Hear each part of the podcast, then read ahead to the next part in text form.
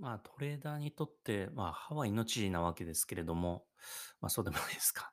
えーまあ、でもやっぱり、あの、歯は、あの、大事にしなければいけないですよね。まあ、年をとっても、まあ、歯がな、えー揃っていれば、まあ、健康でいられると言いますし、えー噛めば、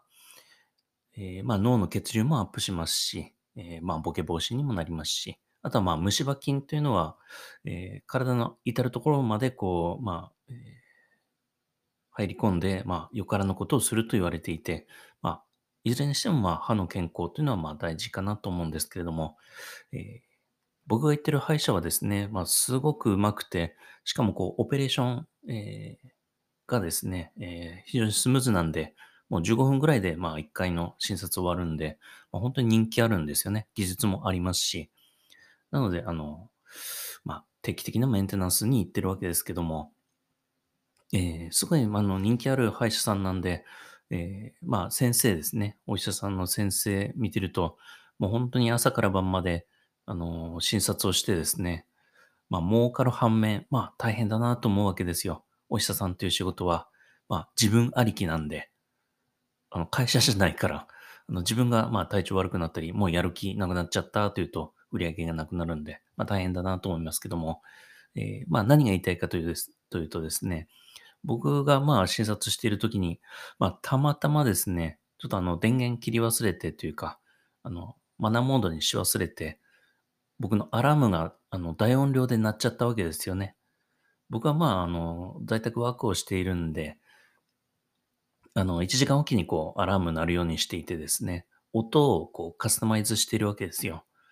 あの学校のチャイム、あのキーンコーンカーンコーンという、あの音にあの変えていてですね、まあ、そんなことする人いないですよね。いますか？スマホのあのアラームの音を、まあ、自分なりにカスタマイズする人って、えーいるようでなかなかいないというですね。あの、流行りの音楽に変えてる人はいますけども、わざわざ学校のチャイムの、え音源を取ってきたりとかして、カスタマイズする人はまあなかなかいない。まあ珍しいわけですよ。えーで、えまあそれがこうなったわけですよね。そしたら、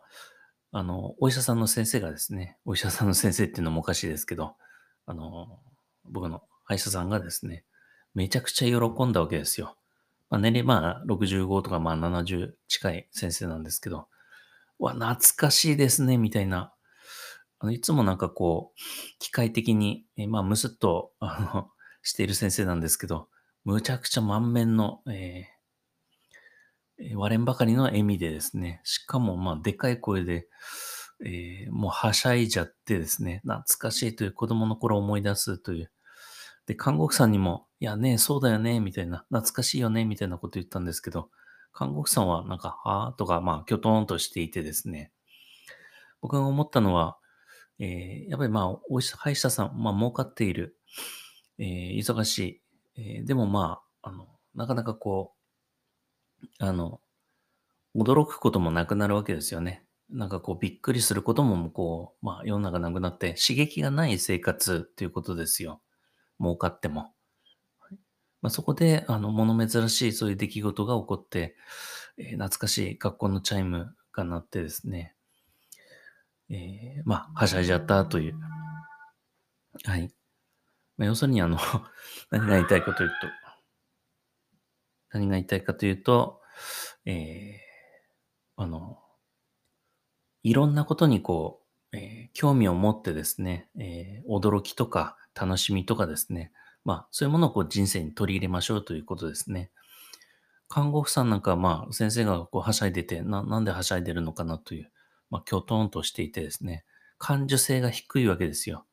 まあ、ともすると我々は目先の、まあ、仕事とか、えー煩わしいことに心をとらわれてですね、なんかそういう気づきとか、まあそういう、感受性が、まあ下がってるんじゃないかなという。はい。素直な感受性ですね。何かこうビジネス的な、えーまあ気づきをまあ無理やり得ようとするんじゃなくて、まあ本当にパッと、えー日常の何気ない、えー出来事から、えーまあ感受性を磨くトレーニングをしていただければなと、まあ願う次第でございます。